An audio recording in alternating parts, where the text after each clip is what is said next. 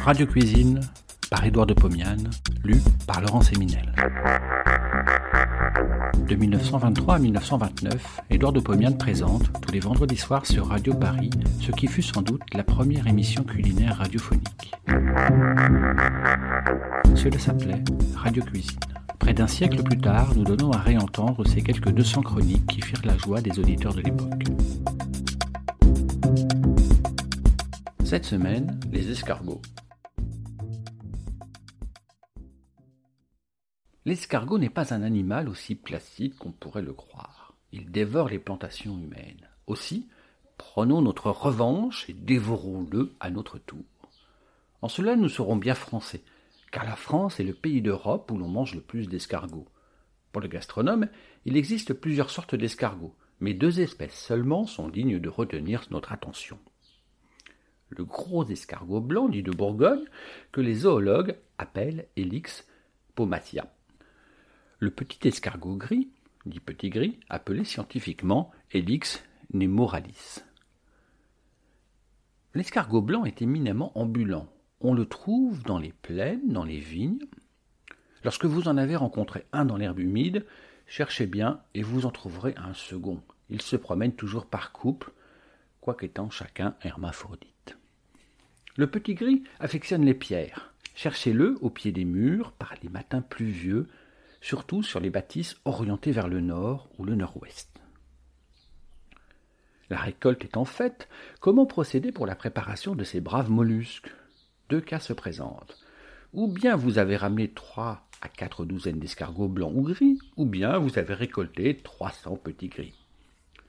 Dans le premier cas, ne reculez pas devant la besogne, préparez les escargots en les remettant en coquille. Dans le second cas, servez les mollusques sans coquille dans un beau plat argenté. Dans les deux cas, il faut faire jeûner les escargots. Pour cela, posez-les dans un seau, une marmite ou un panier. Mais arrangez-vous pour que le récipient soit parfaitement clos à l'aide d'un couvercle chargé de pierres. Ce couvercle doit être perforé de petits trous pour laisser de l'air aux animaux. Je vais donc suivre moi-même ce conseil. Je fais jeûner les escargots pendant 48 heures. Je découvre alors le seau. Le spectacle est abominable. Il y a en volume autant de déjections que d'escargots. Je vide ce seau dans un second. Les déjections restent collées à la paroi du premier. Je remplis ce second seau avec de l'eau froide. Les escargots flottent. Je nettoie convenablement le premier seau. J'agite les escargots dans l'eau, je les enlève à la main, et je les transporte dans l'autre seau plein d'eau. Par trois fois, je fais la même besogne. Les escargots sont propres.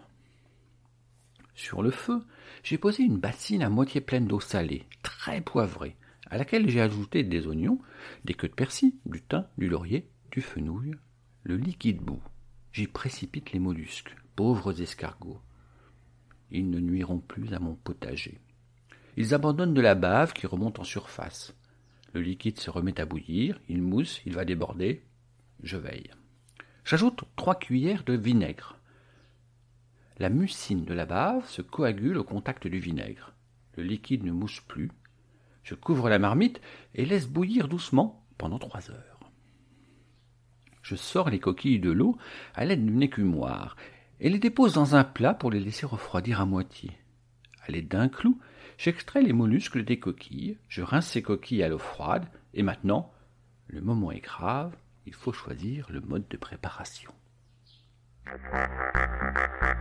Escargot en coquille. Pour mes trois à quatre douzaines de gros escargots, je prépare le beurre classique. Je hache un gros bouquet de persil et quatre grosses gousses d'ail. J'incorpore ce hachis végétal dans 175 g de beurre. Je sale et poivre copieusement. À l'aide d'une fourchette, je mélange le tout intimement.